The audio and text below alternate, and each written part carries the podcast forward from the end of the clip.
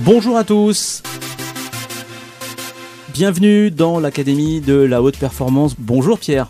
Bonjour Mickaël, bonjour à tous. On se retrouve pour un, nouveau podcast euh, donc sur la sur euh, l'Académie de la, haute performance. On a beaucoup parlé des objectifs euh, jusqu'à maintenant et il y a des choses qui sont revenues Pierre lorsqu'on en parlait. Bah, c'est les feedbacks, ce retour un peu sur les expériences qu'on a qu'on a vécues. C'est des choses importantes ça, de revenir un peu sur ce qu'on a fait, de se faire des feedbacks un peu. Ouais, exactement. Et de, de prendre, si vous voulez éliminer l'échec de votre vie, prenez tout ce qui vous arrive pour des feedbacks.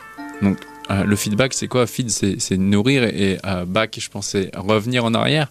Et du coup, le feedback, c'est quoi C'est ok, c'est euh, comment est-ce que je peux me servir de cette expérience pour m'en nourrir et pour pouvoir bah, progresser, m'améliorer tout simplement. Ça vous sert à avancer parce qu'on peut aussi se dire oh, j'ai commis des fautes ou j'ai fait des.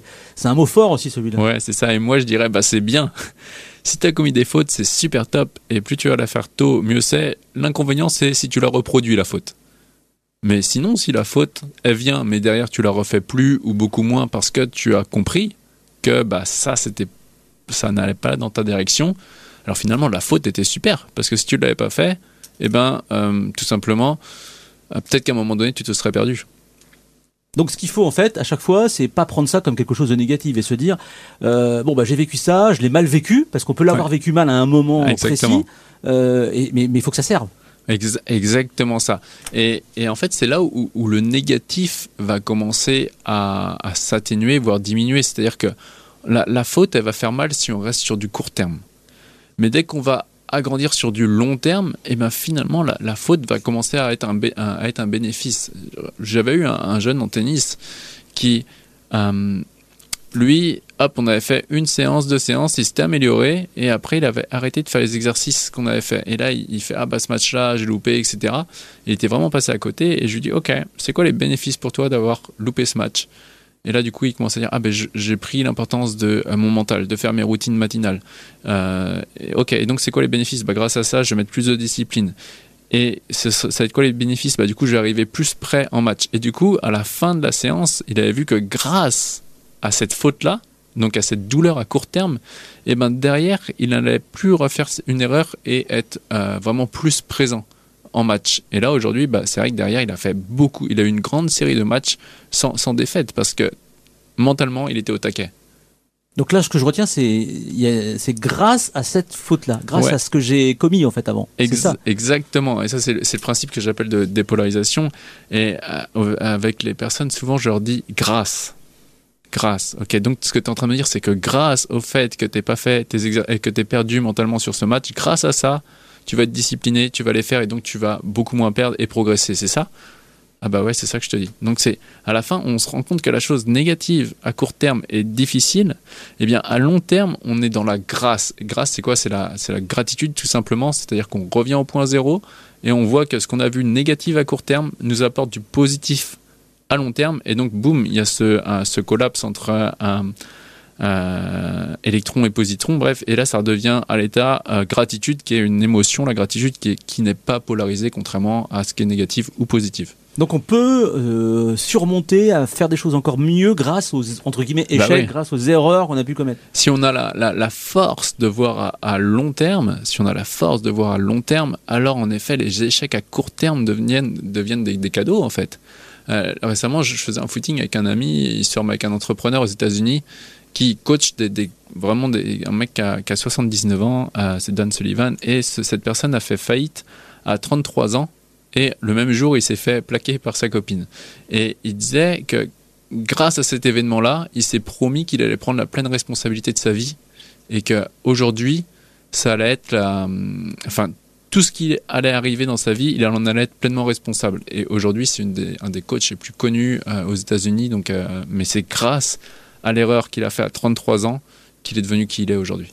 Donc ça veut dire qu'à chaque fois qu'il nous arrive quelque chose comme ça, qu'on le vit mal sur le moment, c'est effectivement normal peut-être de le vivre mal, mais, il faut, mais, il faut, utiliser ça. Il faut se dire qu'est-ce que je peux faire pour rebondir? En quoi ça m'a servi finalement cette erreur cette... Euh, ouais, exactement. encore une fois, on peut se rappeler la question moi, que je me pose sans cesse vraiment, dès qu'il m'arrive un coup dur, je me pose cette question, c'est en quoi ce challenge me fait grandir?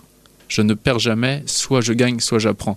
C'est juste d'avoir la, la, force d'espacer le temps pour diminuer l'espace de l'erreur. Euh, quand on espace le temps et qu'on voit que l'erreur qu'on a fait là, euh, pendant peut-être, qui nous a coûté quelque chose pendant un an, si on espace sur 10, 15, 20 ans, eh ben, d'un seul coup, en fait, ça, diminue tout ça. Si on se dit, ok, si, si dans, moi, c'est quelque chose que je me pose des fois quand il m'arrive quelque chose, je dis, ok, si dans 10 ans, ça pouvait être ma plus grande force, ce serait comment? Et poum Et là, on, inverse la situation. Et donc, c'est grâce à cette erreur, oui, c'était douloureux, oui, ça m'a fait mal, mais grâce à ça, eh ben, je suis devenu une autre personne et j'ai eu ces résultats. tu t'es quand même d'accord que bon dire ça comme ça là, c'est facile. Mais j'imagine qu'il y a des gens qui doivent se dire, ouais, ils sont marrants, mais euh, enfin, c'est ce que j'ai vécu, c'est quand même compliqué. Imaginez que je puisse me servir de ça pour avancer. Euh.